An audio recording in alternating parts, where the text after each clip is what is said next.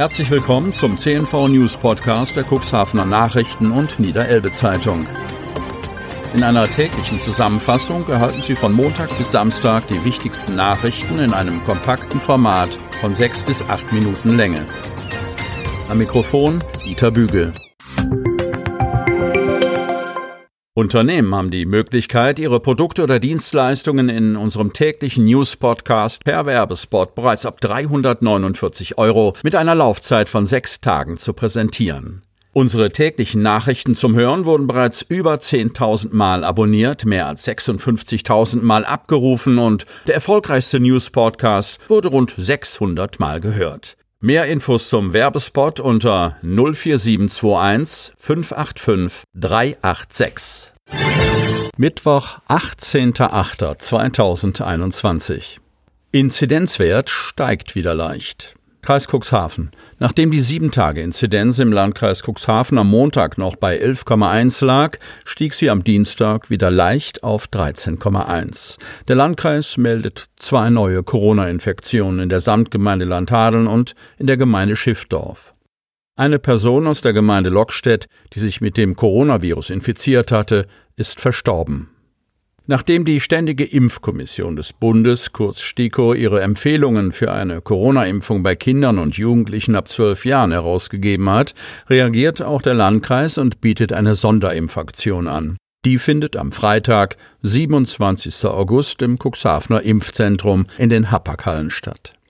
In der Zeit von 8 bis 17 Uhr besteht für Kinder und Jugendliche im Alter von 12 bis 17 die Möglichkeit, sich in Begleitung eines Sorgeberechtigten ohne vorherige Terminvereinbarung impfen zu lassen.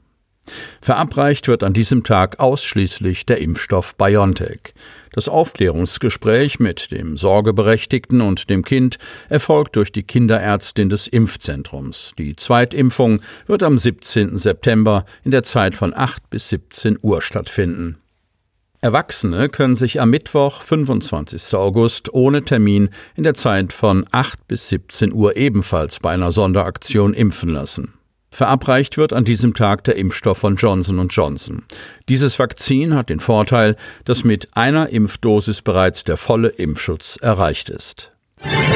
Bad hat aktuell Personalsorgen. Cuxhaven.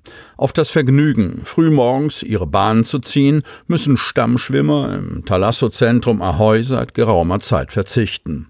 Warum machen die das Bad erst um 11 Uhr auf, fragen sich einige Nutzer der im Kurtal Dun gelegenen Einrichtung.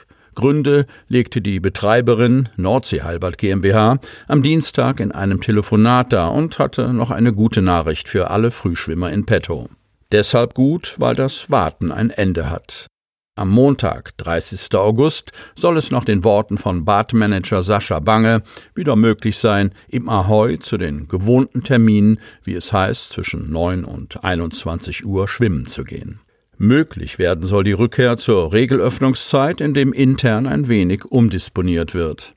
Das verriet Bange auf Nachfrage und beschrieb Engpässe im personellen Bereich als den Kern des Problems. Das hat nicht mit Kurzarbeit zu tun, entkräftete der Badleiter entsprechende Spekulationen von außerhalb. Nach seinen Angaben geht es darum, dass der örtlichen Tourismusgesellschaft im zurückliegenden Lockdown drei Schwimmmeisterinnen, ich zitiere, abhanden gekommen sind. Zitat Ende. Eine Mitarbeiterin soll sich beruflich umorientiert haben. Zwei weitere Kolleginnen fehlen derzeit aus familiären Gründen. Sie sollen im Laufe der Corona-Phase Mutterschutz bzw. Elternzeit angemeldet haben. Außerhalb der Saison würde die beim Badpersonal entstandene Lücke geringer ins Gewicht fallen als jetzt zur Haupturlaubszeit.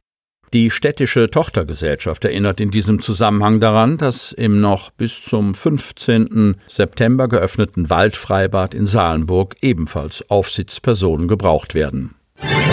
Krankenhausübernahme beschlossen. Dass er so kurz vor seinem Dienstende noch einen solchen Marathon mit Endspurt hinlegen müsse, hätte er sich nicht gedacht, erinnerte Samtgemeindebürgermeister Harald Zarte an zahlreiche Meetings, um die Krankenhauskrise zu schultern. Für ihn sei dieser Prozess eine Sternstunde der Kommunalpolitik, bei der es um pure Gestaltung dieser Region gehe. Nun gehe es darum, die Zukunft abzusichern, also in der Praxisanwendung die betrieblichen Abläufe und medizinischen Angebote so zu entwickeln, dass positive Erträge erreicht werden können. Zarte, Wir haben nur den einen Versuch, das Krankenhaus langfristig zu stabilisieren. Der von Kreis und Samtgemeinde eingeschaltete Fachanwalt Matthias Rauter lobte den Rückhalt aus den politischen Gremien und sprach insgesamt von einem Team, dem es gelungen sei, ohne Eitelkeiten zusammenzuarbeiten. Die Beschlüsse des Kreistages und Samtgemeinderates bezeichnete Bielefeld als guten Tag für Otterndorf und den gesamten Landkreis. Alle Beteiligten hätten vertrauensvoll zusammengearbeitet. Nun sei es die Herausforderung für die Zukunft, eine passende Geschäftsführung zu finden.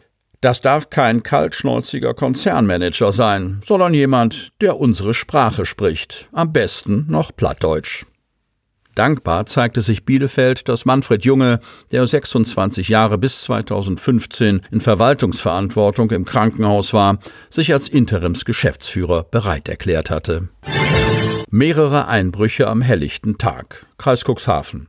Am vergangenen Montag brachen bislang unbekannte Täter in mehrere Wohnhäuser in Otterndorf, Osterbruch und Kadenberge ein. Bei einem Versuch scheiterten sie.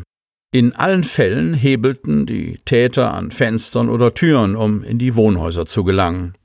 Ein Einbruch ereignete sich in der Scholinstraße in Otterndorf.